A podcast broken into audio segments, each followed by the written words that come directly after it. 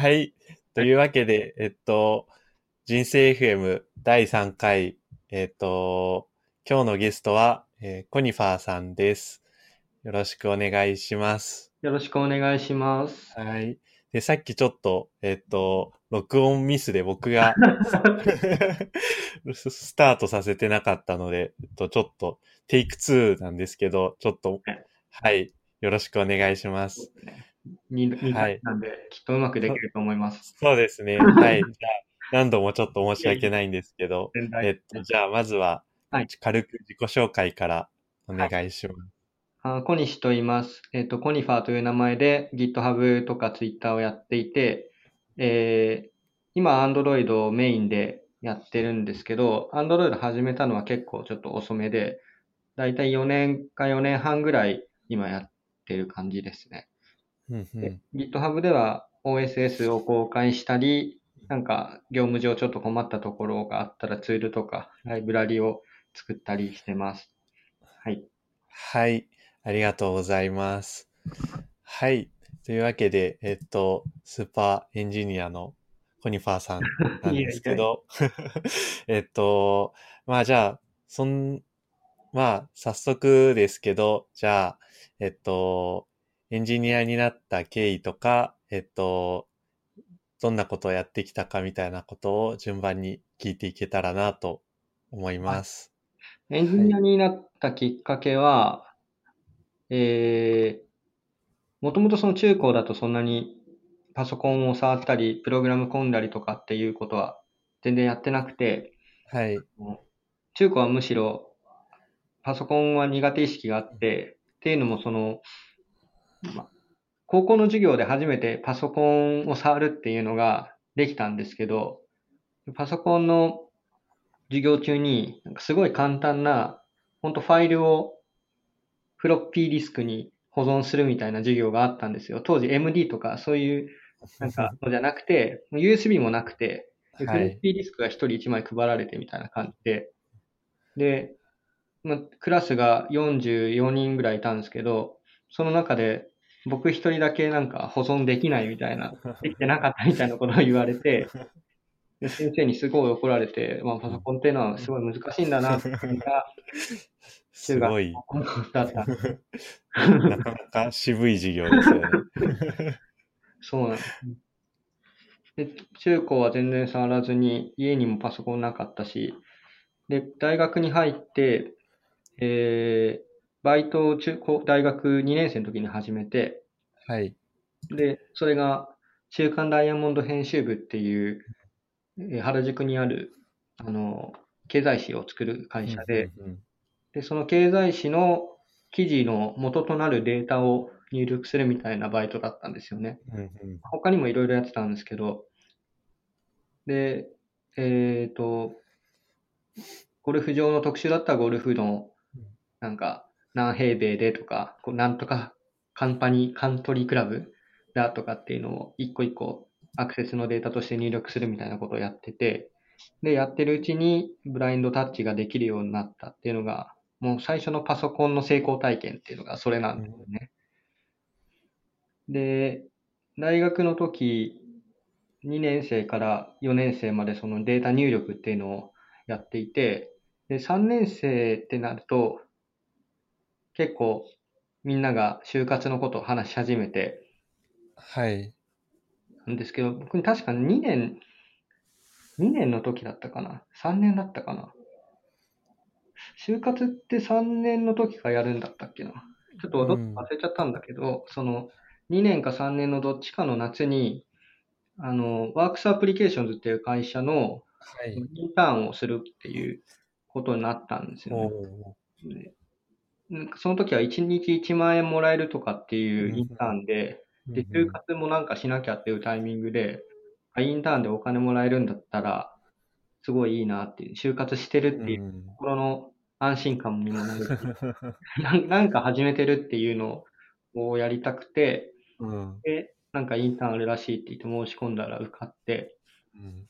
で、そのインターンが、なんか、使用書みたいなのを自分で作って、最強の、最強のポスレジシステムを作るとか、そんな感じだった確か。っていうネタで、自分でその定義して、そのうんうん。最強のポスレジとは何かみたいな、うんうんうん。カタログ化作れみたいなことを言われて、へえ。ユーザーにとってカタログで魅力的に見せられないものは、あの、作っても意味ないから、カタログをまず書かせて、でカタログから機能を起こして、で、 Delphi で実うんで Windows アプリとして動くっていうのをやるんですよ。へえ。一応そのブラインドタッチができたから、うん当時は。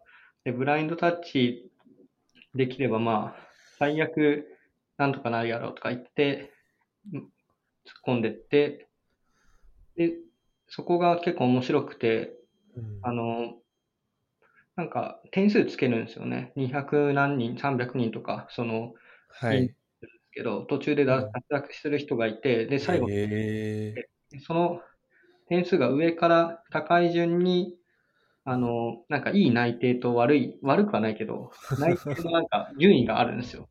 で、その内定をもらって、で、結局最初はそこに就職することにしたんで、なんでインターン、あのなんでそのエンジニアになったかっていうのは、最初、そのインターンで通ってああ、なるほど。からっていうのが最初なんですよね。へえ。意外な。そうなんですね。あと、そのインターン結構楽しくて、はい。あの、相談するなっていうお告げがある誰にも相談するなっていう、今思うと、なんかそんな良くないと思うんですけど、当時は誰にも話さずにうん本を読んで、うんうんネットで調べて、で、自分だけで仕事するっていうのがすごい、なんか、いいなと思ったんですよね。なるほど。なんか中学とか高校の頃から、人前でなんか発表するのとか、グループワークみたいなのとか、すごい苦手で、うんうんあの、就活のグループワークもすごいビビってたんですよ。うん無理だと思って。で、営業さんとかって結構、うん。その人前初めて会う人に対して魅力的に話さなきゃいけないじゃないかっていう、まあうん今思うとそれだけではないんですけど、うん。そんなことを自分ができるかって考えたときに、もう無理だって思ってしまって、うん。あのインターンは一人で仕事、なんか俺向いてるかもしれない。エンジニアリングって結構あれ、あんな感じだとしたら、かもなとか思ったんですよ。うんなるほど。でも僕もすごい気持ちわかりますね。僕も学生の頃とかほんとそんな感じで。なんか高校の時だったかな。結構トラウマになるような経験があって、うん。あの、なんか調べたことを発表するだったと思うんですけど、理科はい。理科か社会から。うん。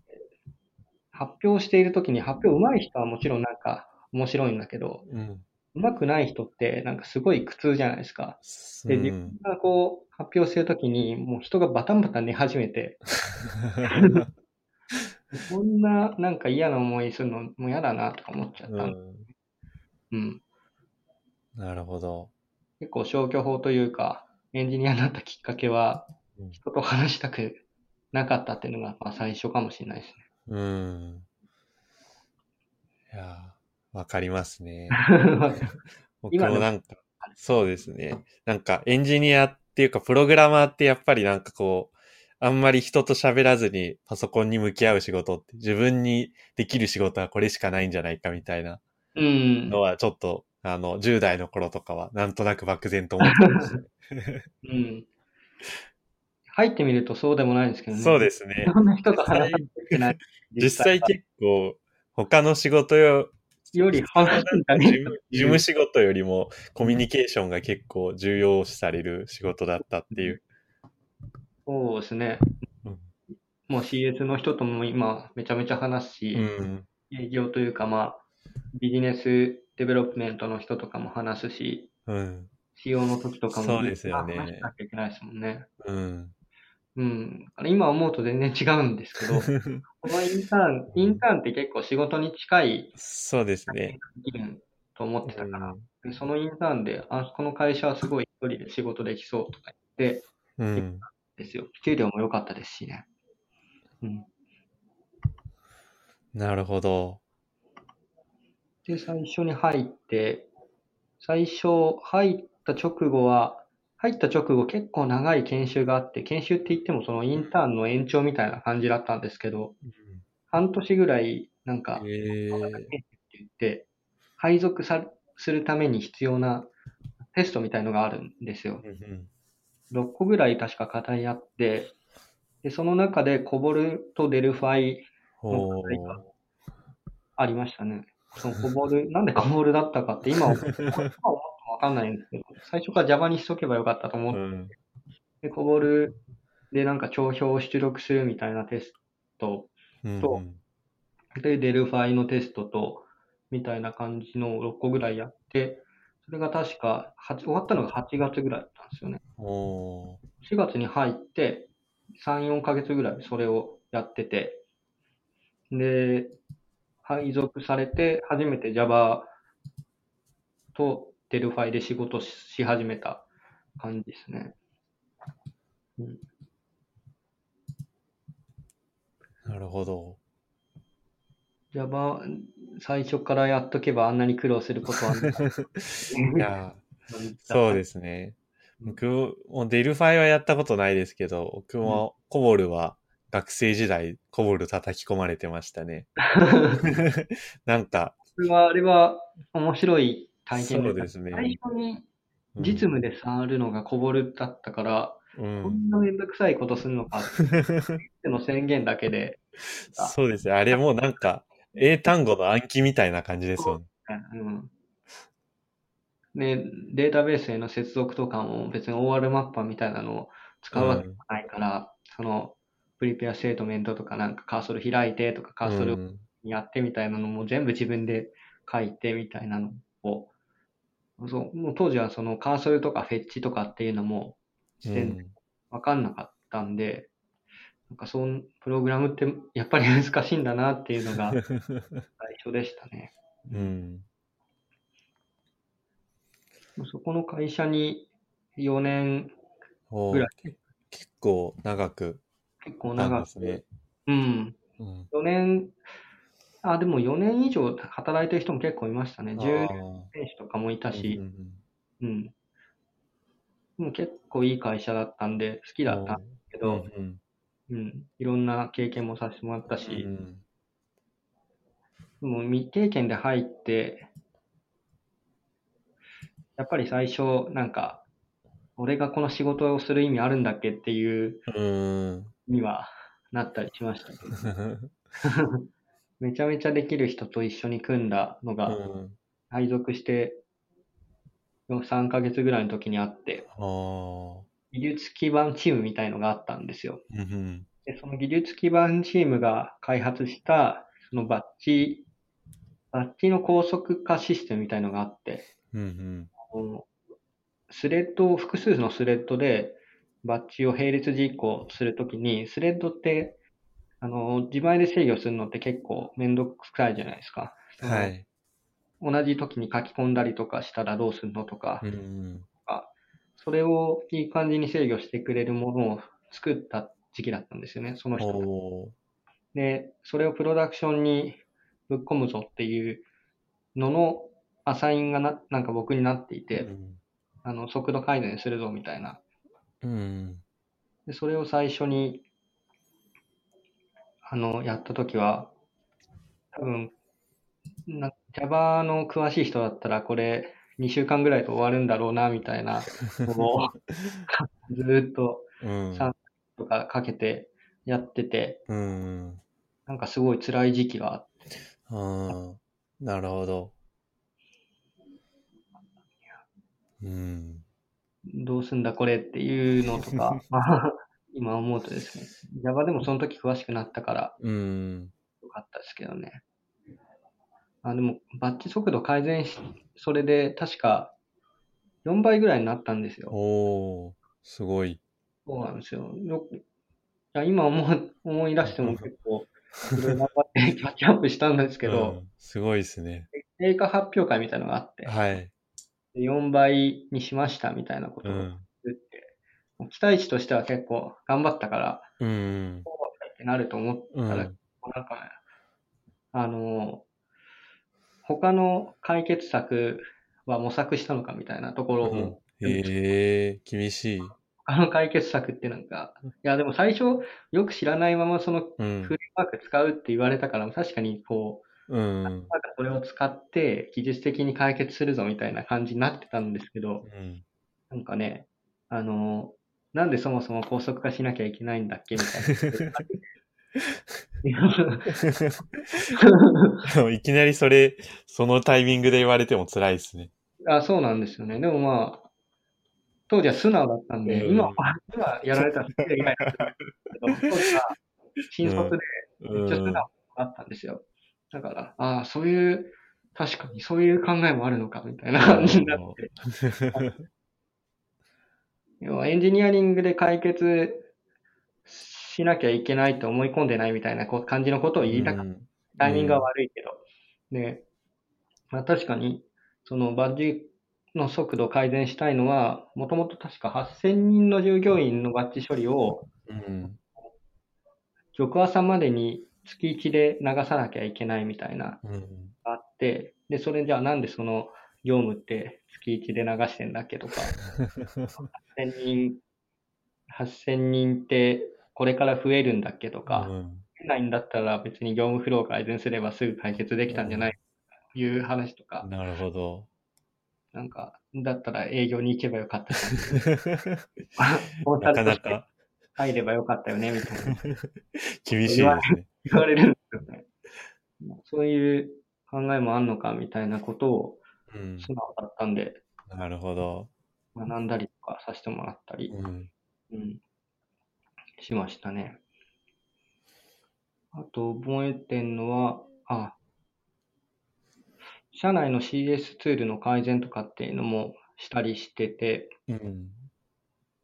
と当時確かプレイフレームワークの1が流行り始めたんですよ。おで、これ、プレイフレームワークって今だとスカラなんですけど、当時ーは Java がなくて、で、ウェブサービスっていうのを作ったことがなかったんで、うんえっ、と、テンプレートエンジンの Groovy とかもなんかちょっと調べたら面白そうだと思う。うん。でおーなんか CS システムで誰をアサインして、で、誰かから来たやつ、今どういうステータスでみたいな、今でいう全デスクみたいなやつ、うん社内で作作ることにしたんですよね。うんでその時も、なんか CS の人といろいろやり取りしていく中で結構僕の中で衝撃だったことがあって、ほあの、衝撃というかまあ、まだ幼かったというう。か、うん。あの口あんまり人に対しての気遣いができなかったんですうん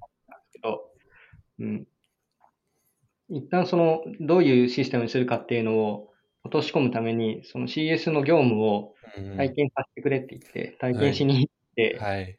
で、一日やっただけでもうこれダメだと思ったんですよね。うんこんなの、どうやってなんて絶対無理だから、うん。システム化しましょうっていう話をするときに、うん。こんなんもう人間のやることではないみたいなこと言ってうん。僕はその、まあ、そうですよね、みたいな、うん。一緒に作っていきましょうみたいな感じの反応が来ると思ったら、めちゃめちゃ怒られて、うん。なんかそんな風に言われると、毎日業務やってるのに、うん。めちゃめちゃ悲しい気分になるって言われて、辛い。や、まあ、まあ悪かったなってういう、ん。同じ、なんだろうな、正論だけ言って、そのまま言っててもダメなんだなっていうのとか学ばせてもらった感じです。なるほど。そんないろんな思い出がうん。最初の会社には。なかなかすごい、結構いろいろ経験した感じですね。じゃあ、最初の会社で。その会社はそうですね。でも、だんだん4年とか経ってくると、うん。うん、4年ぐらい経つと結構余裕が出てくるんですよ。はい。あの、全体が見えてくるというか、うん。今までマネージャーって言ってた人たちも、が何やってるかとか、うん。マネージャーのミーティングとかにも出るようになって、で、そうするとマネージャーミーティングって、今まですごいかなんかかっこいいことを話してうんたら、実はほとんど雑談じゃんとかっていうのが 分かってきて、で、うんミーティングもその分増えてくるし、うん給料はすごい良かったけど、うん。なんかこのままでいいんだろうかみたいな気分になってきたりしたんですよね。うん。で、結構一番嫌だったのは、あの、10時以降って新卒が入れないっていう制度があったんですよ。はいあの、早めに帰んなきゃいけないみたいな。うん。で10時になったら新卒帰って、で、僕らはその、終わんないから11時とか終電ぐらいまでやってるんですけど、はい。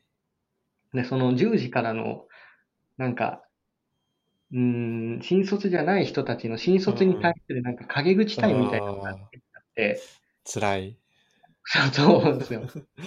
陰口が本当一番嫌いなんで、うん。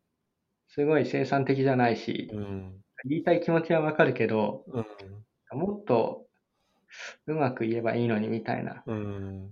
こう、嫌な気持ちがどんどん溜まっていっちゃっうて、ん。うん。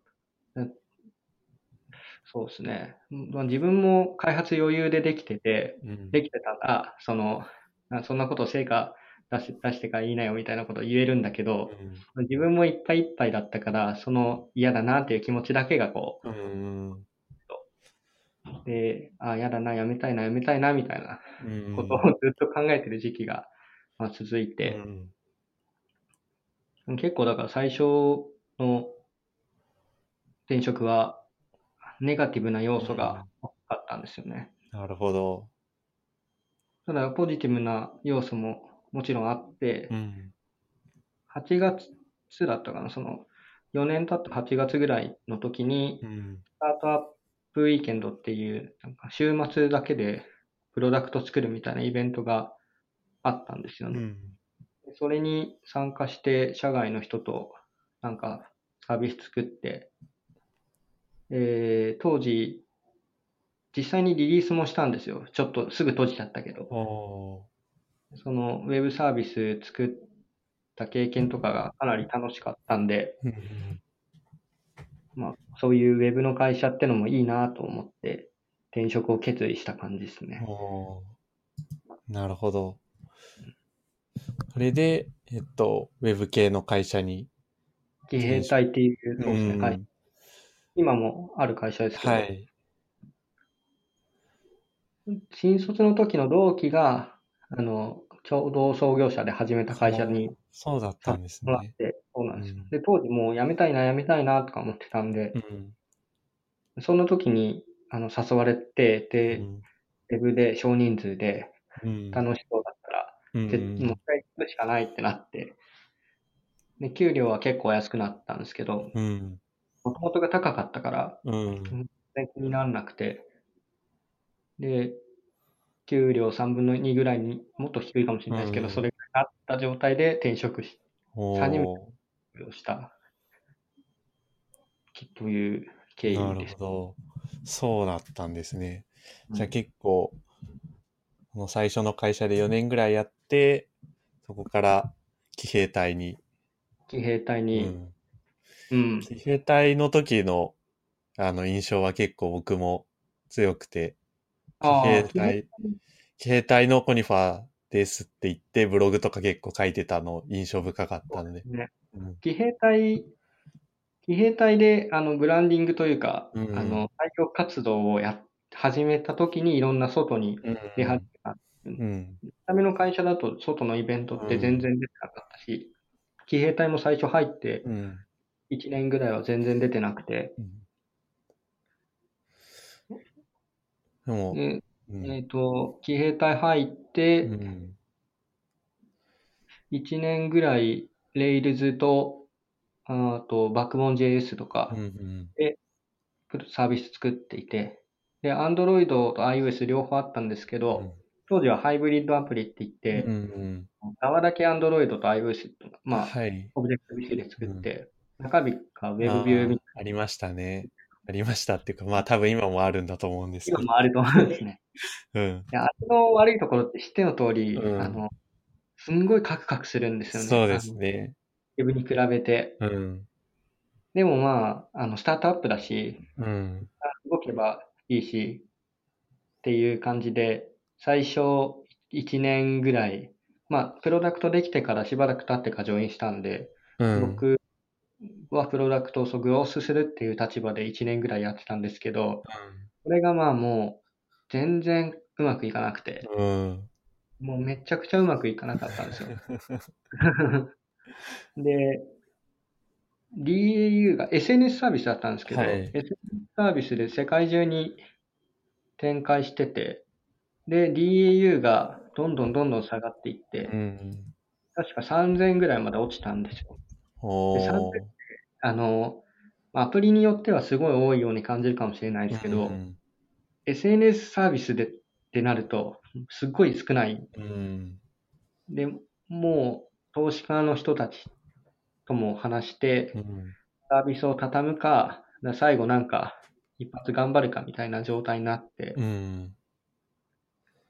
で、えっ、と、僕は、あの、投資家との話し合いは出てなかったんですけど、うん社長と、あと、僕の新卒の同期だったし共同創業者のやつが、うん最後、排水の陣で頑張るっていう決断をしたんですよね。おで、その頑張るっていう内容がアプリの作り直しだったんですよ。ーなるほど。ハイブリッドアプリだと、この海外の廉価端末で、うんもうカクカクして使っていられないし、うんあの、そもそもサービスどういう風に使ってもらいたいみたいな、今でいう UX みたいなところとか、全然考えられてないまま継ぎ足しでグロースしてたんで、うんそこをしっかり考えて、あの、やっていくぞっていうのを、1年ぐらい経った年末に決めうて、ん年始から頑張ろうねみたいな感じで、で、当時エンジニアが3人だったんですけど、はい。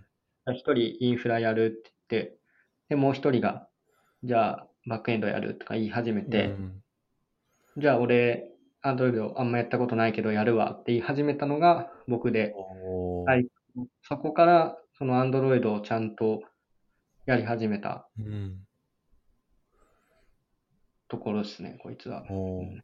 それで初めて Android。それ何年ぐらいですか？これが2013か4、あ4あ、なるほど。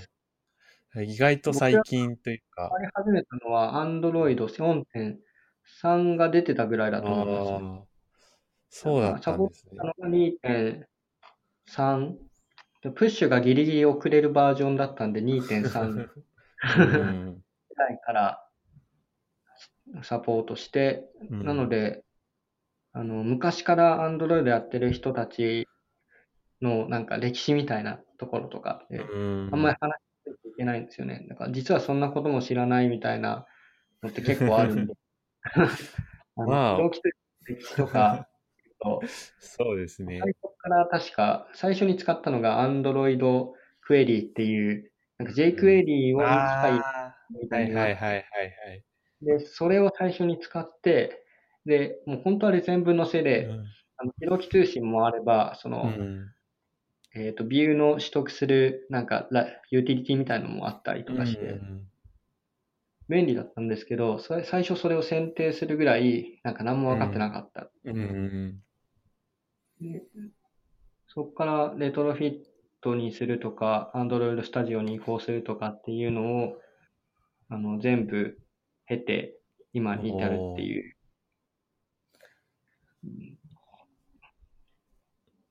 サービスクロースにし始めて、うん。はい、個人で Android やって、で、2年ぐらい経って結構うん軌道に乗って、あの、軌道に乗ったんだけど、人が採用できないみたいうん。な課題が、ああ、たん。でなるほど。つ次なる課題って感じですね。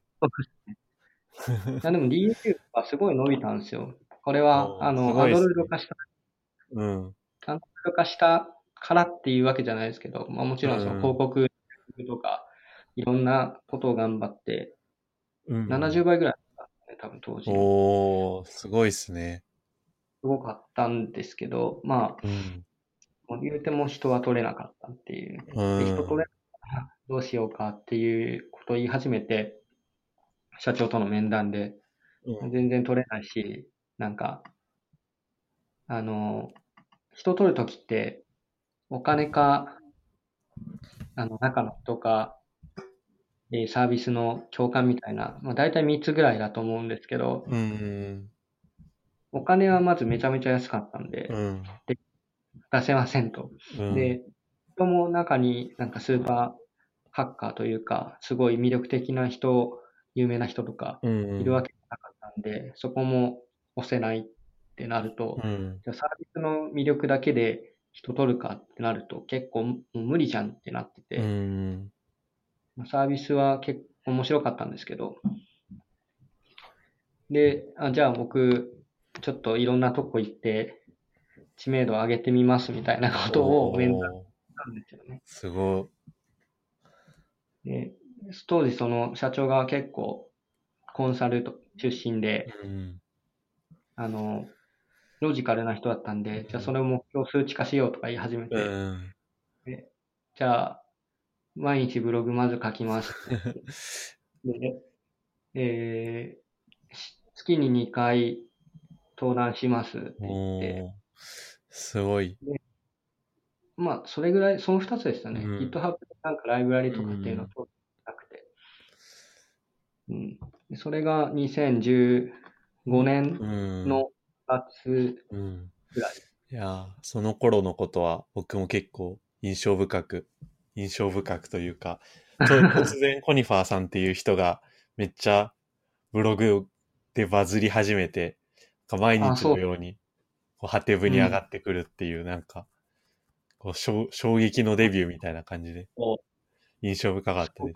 うねうん DAU もうん。月20万ぐらいあって、すごいですよね。あ、DAU じゃないか。PV か。うん PV が24万ぐらいだったかな。なんか、良かったっすね。うん。最初、ゴールデンウィーク前ぐらいに書き始めて、うん4月の終わりぐらい。で、毎日とりあえず、なんかあんまり人読んでくんないけど、なんか考えてること書くかとか言って、うん。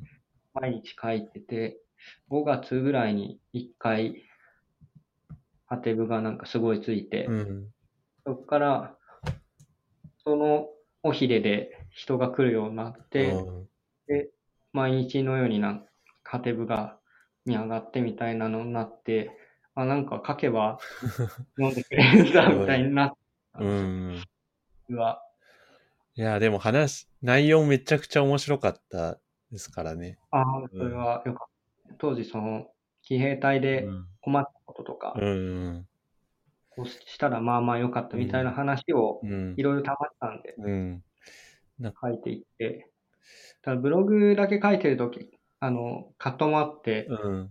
このエンジニアのこの魅力を上げる、中の人の魅力を上げるために何かやるって決めたのに、うん。エモいことばっかり言ってる会社って、うん。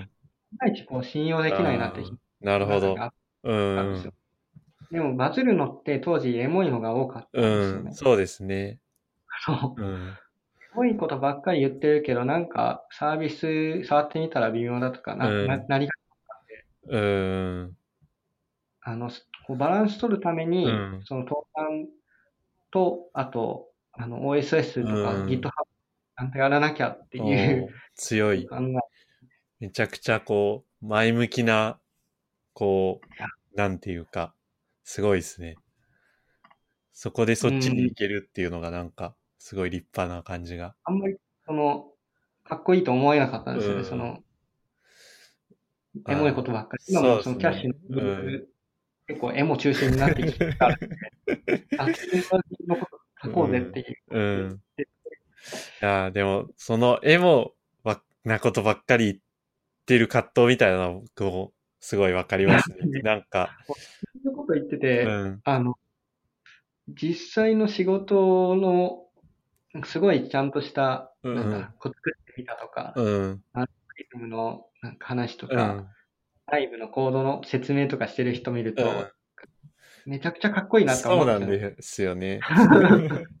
そんな話ばっかりしてていいんだろうかうんみたいな。僕もなんかブログすごい書いてて、いい、すごいいつも読んでますとかって言われるんだけど、でもなんか全然、こうなんか、エンジニアリングあんま関係ないポエムばっかり こうバズってて、なんか、まあこれはこれでいいけど、でももっとなんか技術、高度な技術記事書いてバズりたいな、みたいな、うん。ありますよね、やっぱり。あれあります、あります。今でもずっとありますね。うん。採用目的で始めたからこそ、うん。なきゃなと思って、うんあの、GitHub OSS を始めて、活動を始めて、で、確かお GitHub って最初に登録したのが僕2011年で、はい。で、ちゃんと触り始めたのが騎兵隊に入った時の13年の途中からなんですよ。だから、アクティビティは2013年からしか始まってない。で、最初にリリースしたのが2015だったかな。年末に Android Studio プラグインを頑張って5日間ぐらいがっていうのが最初で、なんで Android Studio プラグインにしたかは覚えてないんですけど、とにとにかく何か、何か代表作というか、コードでもなんか出さなきゃっていう気持ちが当時あうん。って、あの頑張って調べうてん。出して、こいつがいろんなところで使われて、すごい嬉しくて、うん。あの、いろんなライブラリとかを出すようになった。と。ブログもなんかみんな読んでくれて、うん。まあ、運がよく OSS もみんな使ってくれうて、ん。うん、まあ運が良かったです。ね。最初の、最初に出したやつの反応があった。うん。うん。まあでも確かに、そのモチベ続く上で最初結構大事ですよね。大事ですね。Android Studio プラグイン。うん。これ嬉しかったのが、あの、日本、日本で流行ってより先になんか海外で流行ったんですよ。うん。あの、リリースして、で、当時 Android Arsenal っていう Android のライブラリとかをはい。宣伝してくれるアカウントというか、まあサービスみたいのがあるんですけど、それも知らなくて、はい。当時の同僚が、確か、えっと、ポポルトガル人だったかな。おポルトガル人が、なんか、お前が作ったプラグインが、なんか、ここで話されてるよとか言って、と彼はその、海外の。なんかコミュニティとかにいろんな発言してて、で、これこれとか言って教えてくれて、マジかって言って、結構それが嬉しかったですね。英語でなんか書いたら、ちゃんと海外の人にも届くんだっていうのがまあ、当たり前なんですけど、うんそれ以降、あの、日本、本当に日本向けのサービス以外はう、ん。全部、リポジトリは英語で書こうって思っておー素晴らしいプ。ロジェクトとかも、うん、そうしたうん。感じですね。いやー、僕も英語でやらなきゃなって思ってる。古くないですけどね。慣れてないと、そうですね時間かかっちゃうんで、うんうん。まあ、うん、でも OSS もブログも、うやっん。ぱりなんか、あの、ジャンルが偏るとすごい不安になるんですよ。ああそうですね。ともそうですけど、今って Android うん。結構書いてて、Android は、あの、うん。ゼロからでも、まあ作れって言われたら作れるようになったけど、うんサーバーサイドも API もやればできるけど、うんなんか全然スペシャリストな感じじゃないし、うん。で、それこそ、その、インフラのこととかって、うん。本当に基本的なことも全然わかんなくて、うん。なんか一個のことやってると、他のところもうんやらなきゃみたいな気持ちにすごいなるんですよ。すごいわかりますね。で、OSS の場合は、うんあの、ちょっと JavaScript とかもうん。やらなきゃって思って、Chrome のプラグインを作るとか、やったりしてたんですけど、うん。あと Web サービスおー。うん。とか、そうですね。だから今も Android 以外の何か出さなきゃと思って、で、嫁さんから、お前は iOS アプリ作れないとか言われてたから、うんじ。ゃあ iOS アプリおってのがあるらしいってことで、フラッター触り始めたってなるほど。そうかで。そういえばフラッター、もうなんか、フラッターもすごかったですもんね。フラッターはすごい作りやすくてよかったですね、あれは。うん。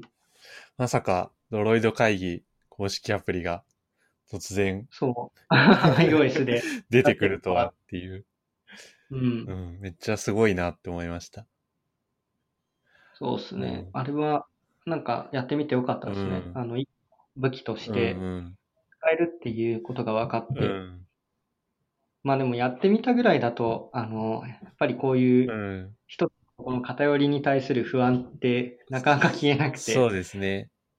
今でも、あの、ちょっと仕事で頼んでサーバーサイドのコード書いたりとか、うん、うんなんかもっとがっつり絡んで、アンドロイドと同じようにいろんなコミュニティに顔出してやらないといけないんだろうなっていう感じしてます、ね、いや、めっちゃわかりますね。僕も今ちょうどそれすごい悩んでるところで、うん、いや、この後、なんか、アフターショーとかで、なんかじっくりその辺の、なんか相談というか。あれ、アフターショーは、ああれでしたっけ？あの、有料で。あそうです。そう、そう、せっこい商売やってて。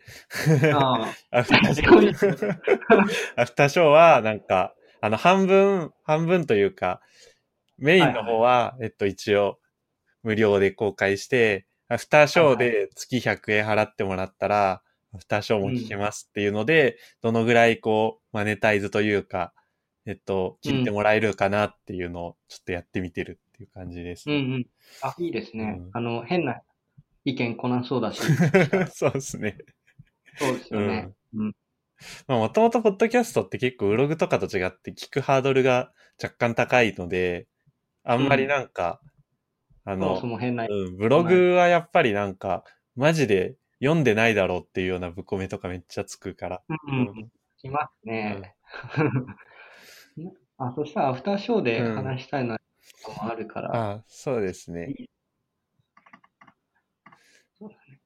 OSS でドロイド会議2016、はい、16のアプリを作って、うん、それも、それを、あの、と2015の時に初めて参加して、はい、僕。で、15は、あの、本当にお客さんとして、うん、で、で、日高さんもそ初めて会って、うん。日高さん話、俺に話しかけてくれて、すごいいい。めっちゃわかります。めちゃめちゃ、なんか、あの人なんていい人なんだろう、うん、そうで、2016の時は、うん、あの、えっ、ー、と、確か発表も登壇で決まってて、うん、2016って。で、登壇のなんか、サンプルアプリ作った方が絶対分かりやすいよなとは思ってたんですけど、うん、サンプルアプリってただサンプルアプリですとか言ったら、なんかそんな面白いもんじゃないからみんな触ってくれないじゃないですか。そうですね。みんなが触ってくれて、うん、サンプルとしても成り立つような、何か作りたいなと思って、じゃあカンファレンスアプリ作ろうって作ったのが2016のアプリだったんですね。それを、日高さんになんか作ったんですけどって言ったら、黒川連絡が来て、じゃあそれその公式アプリとして出します。こと言われて、うん。あれもすごかったですよね。なんかその時のなんか、ホッケミさんとかとのなんか動向を僕見てたんですけど、なんか公式アプリが完成しないって言ってこう、どうしようって言ってたところに、コニファーさんがさっそうとこう、でき、作ったんですけど、どう、どうですかみたいな感じで。あ、保険からそんなことを話してたんなんかそんな話聞いた気がしますね。なんか。ああ、うん。それは知らなかったですね。うん、なんか、うん、い、いつの間にかできてたとかって言って。そうですね。うん。当時、当時、レトロフィットとか、うん、なんか、いろんな、いろんな技術の中で、技術ライブラリですね。ライブラリの選定を書いたで試してて、うん、で、それをなんか凝縮したようなのとしても、うん、まあ、使えるし、試そうと思って、オーマー入れたりとか、売って、で、そうしたらなんか採用してもらえて、で、採用したら、してもらえたら、僕は知らないような実装とか、まあ、コトリンかもそうなんですけど、コトリンとか触ったことなかったし、テストはなんか Kotlin で書いてくれたりとかして、あなんかこういう進め方もいいなっいう、まあ、当時その、さっき話に出たホッケミさうんん。も、かなりレビューとかしてくれて、うんあーまあ、関わりはあったんですけど、あの、あ仕事に実際一緒に仕事するとこんな感じなんだ、いつ寝てんだろうとかもうん。思う。すごいですよね。うん。体験が結構楽しうくて、ん。きっかけでホッケミさんのいるクイッパーに転職とかしたりしてて、そうですよね。うん。ああ、じゃあ、ドロイド会議つながりとかもあったんですね。ドロイド会議つながりでの転職でしたね。ああそうだったんですね。う、うん。ん。転職しませんかっていうメッセージがホッケミさんから来て、うん、なんか一回何回かやりくやり取りするうちに、あの、英語の環境だったし、クイッパーって、うん。英語苦手意識すごかったんで、じゃあ、行きますって言って、クイッパーに転職したのが2017、うん16か。16ぐらいですね。うん。うん。なるほど。うん。クイッパーは、英語、英語が公用語みたいな感じだったんですか？英語が公用語でしたね。でも結構日本語も多かったですけどね。東京オフィスだと、リクルートと混ざった状態だったんで、リクルートパーソナルズと、うん。リクルリクルートの営業というか、あの、PM とかの人たちと話すときは、日本語も結構多かったんですけど、Android チームは、当時は6人いて、で、4人が東京で、2人がマニラだったんですよね、フィリピンの。マニラのメンバーは完全に英語だし、うん系だ。で、 Slack とかミーティングは全部英語でやる感じでした。うん。すごい。英語の環境うは、ん。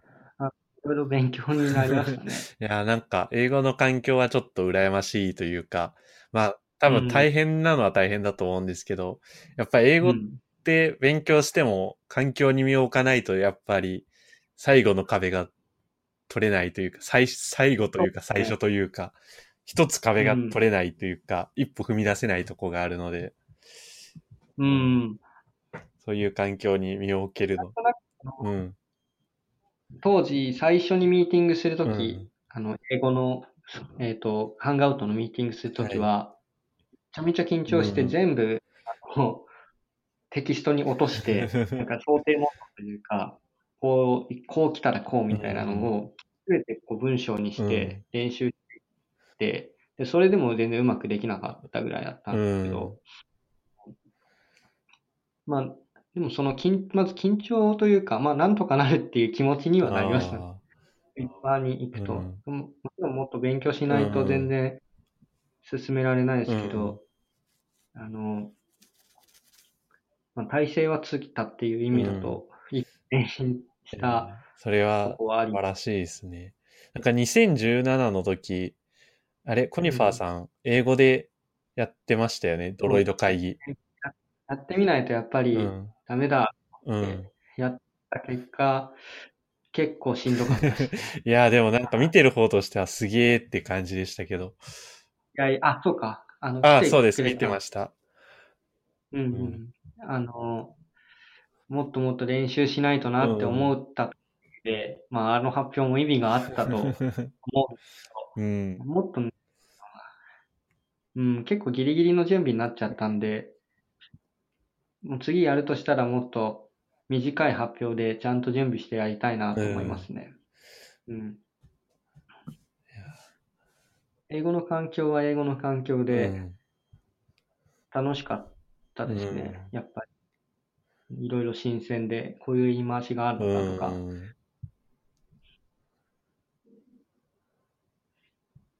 まあでももう、あの、今日本語の環境で働いてるんですけど、やっぱりめちゃめちゃ楽っす。まあ、そうですよね。あれと思いますけど、なんだろうな。英語、英語環境で、うん。あの、活躍できないと、なんか、いつまで経っても、胃の中の蛙感があるんじゃないかっていう感じうん。が低い。で、実際に行ってみて、あのまあ、すごいもっともっと努力すれば、となんとかできるんだろうけど、うん、その英語に費やさなきゃいけない時間がうん。すごい増えてしまうんですよね。ああ、当然ですけどな。るほど。自分はそんなに器用にいろんなことを並列にできるタイプじゃないんで、うんなんか新しい技術を学ぶとしても、その、一個が絶対限界なんですよ、今のとこうんなんか。あの、一個すごい勉強して、で、もう一個本業でやってっていうのが限界で、そこに英語とか入ってくると、うん。だってすごいしんどくなるんですよね。で、そのしんどくな、しんどい中で何かやるのって、めちゃくちゃ辛くて、なんで、あの、今は英語をもっとちゃんとやらなきゃなっていう焦りはもちろんあるんですけど、その分事業とか、あの、今のプロダクトを作るコードを書くっていうところにうん時間割くから、それはそれでいいかなっていう気もしてますね。まあ一回経験してから、なるほど。そうか。なるほど。確かに。いろんなこと一度にはできないですもんね。いろんなことを一度にできる人もいると思いますけど、だから、一回留学しちゃえば、うんやらざるを得ない環境に行けば、あの、できるようになるっていう人もいると思うんですけど、僕はそれをやると、ど、あの、精神的に追い詰められたっていう記憶の方が、そっか。その当時は強くなっちて、後から考えると、あの、あの時期にすごい成長したなとか言えると思うんですけど、なんかね、あの、最近本当辛いの、辛いの嫌だなっていう気持ちの方が強いんですよ。うん。めっちゃわかります。辛いのは辛いです。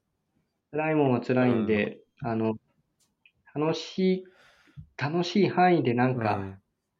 ないかなっていう気持ちにうん。変わりましうん。た。うん。いやー、良いと思います。なんか、辛いのは本当辛いですからね。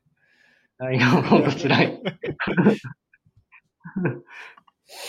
それで、えっと、今はキャッシュにいらっしゃるんですよね。う。うんん。キャッシュに転職して、楽し、楽しくやってます、ね。素晴らしい。うん。今のところ本当に、うん。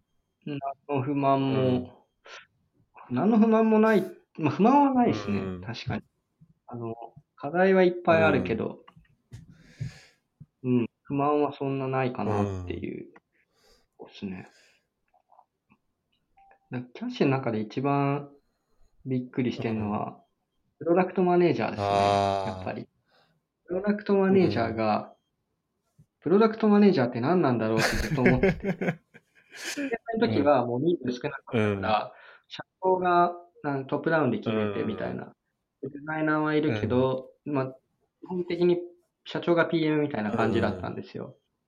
クリッパーに入ってからは、プロダクトマネージャー、プロダクトマネージャーはいるけど、うん。実際何する人かっていうのが、あまりよくわかんなくて、いろんな仕事をうんくれていたんですよ。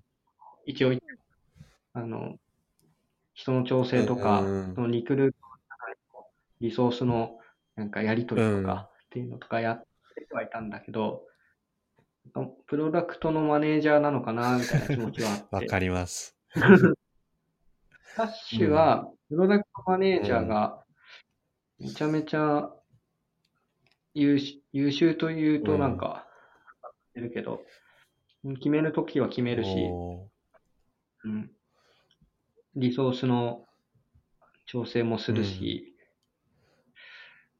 これがプロダクトマネージャーっていうのかもしれないっていう、うん。一つのロールモデルみたいのがー僕、まあ、それは素晴らしいですね。なんかそういう人が、を見てると、学びが多いですよね。なんか、学びが多いですね。まあ、特に学びがあるのは、あの、本当になんで切れないんだろうって思うぐらい、なんか、人間、人間ができてるというか、あの、感情のマネジメントがうまいというか、うん。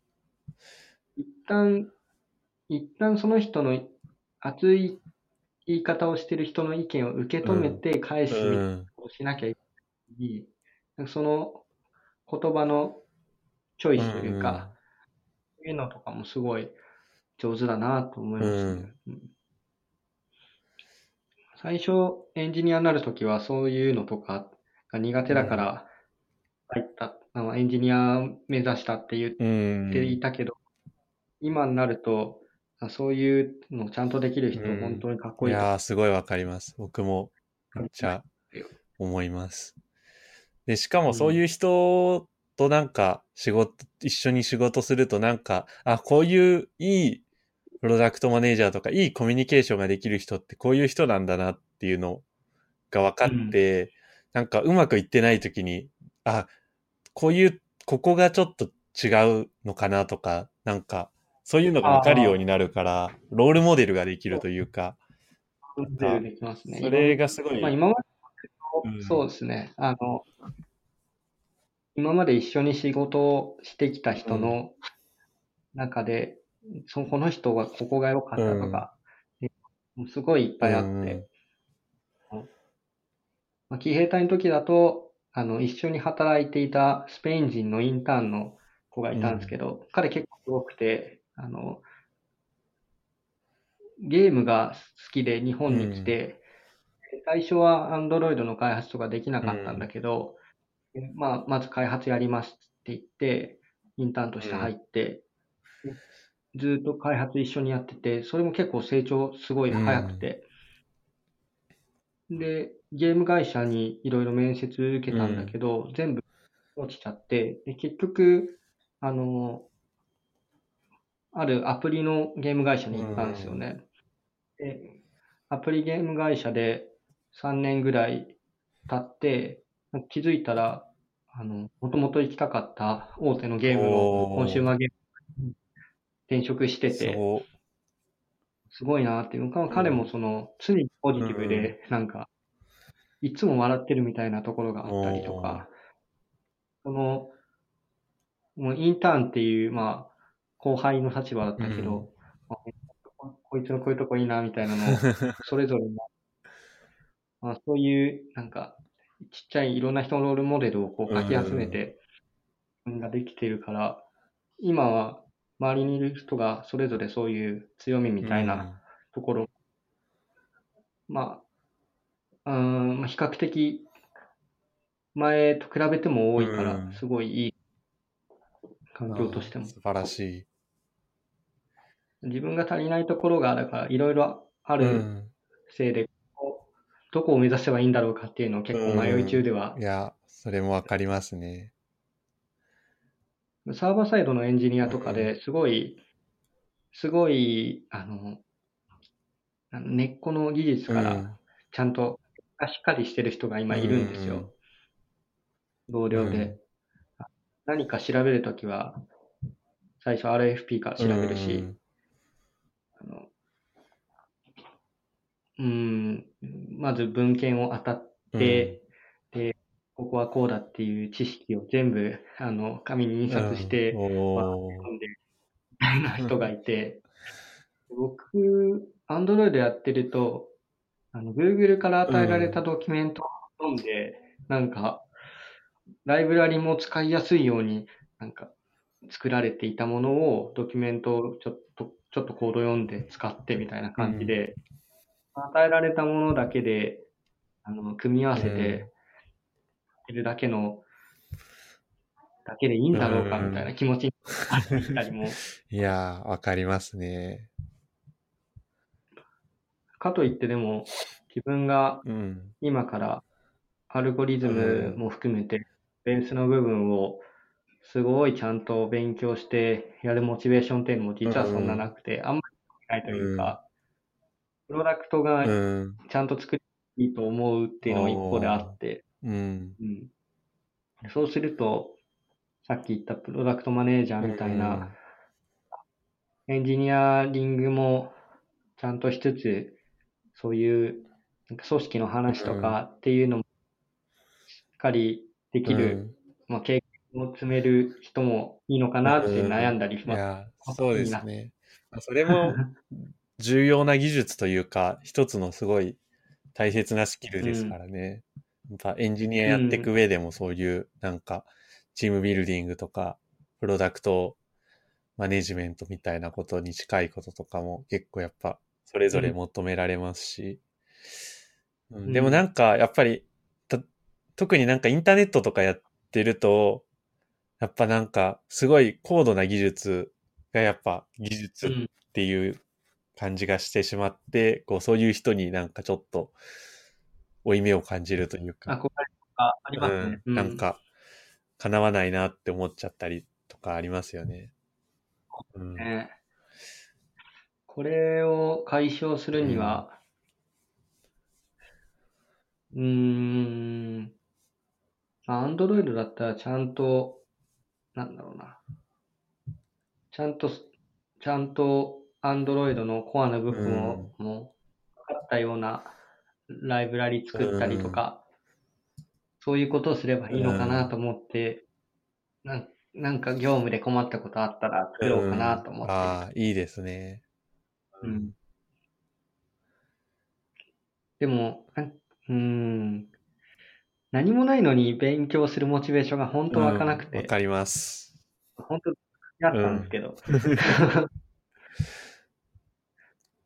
今まで作ってきたものって、あの、個人のアプリだったとしても、あの、業務で、なんか、新しい設計とか、何かを試すっていうのが先にあって、題材としてサンプルだとつまんないから、なんか作ろうとかっていう感じだったんですよ。そうなんですよね。うん、アルゴリズムの勉強とか、まあ、ハスケルとかもそうですけど、うん、ハスケルの本とか読むの本当に、いやあれはきついですよね。あれを読破するまあ、読んじゃえば、読読むって決めて読むだけなんうん、なかなかそこにモチベーションが湧かないんですよね。困ったなと思って。うん、いや、わかります。うん。うん、あ、じゃあ、えっと、1時間ぐらい経ったので、一旦本編はこの辺りで、えっと、締めさせてもらって、で、引き続き、アフターショーの方でもうちょっとその、これからのキャリアとかについて僕もちょっと悩んでたりするので、話したりとか、あと、キャッシュでなんか、あの、キャッシュの。なんかプロダクトの話とかも、ちらっと思いとかも聞けたらなと思います。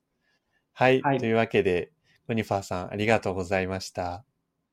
ありがとうございました。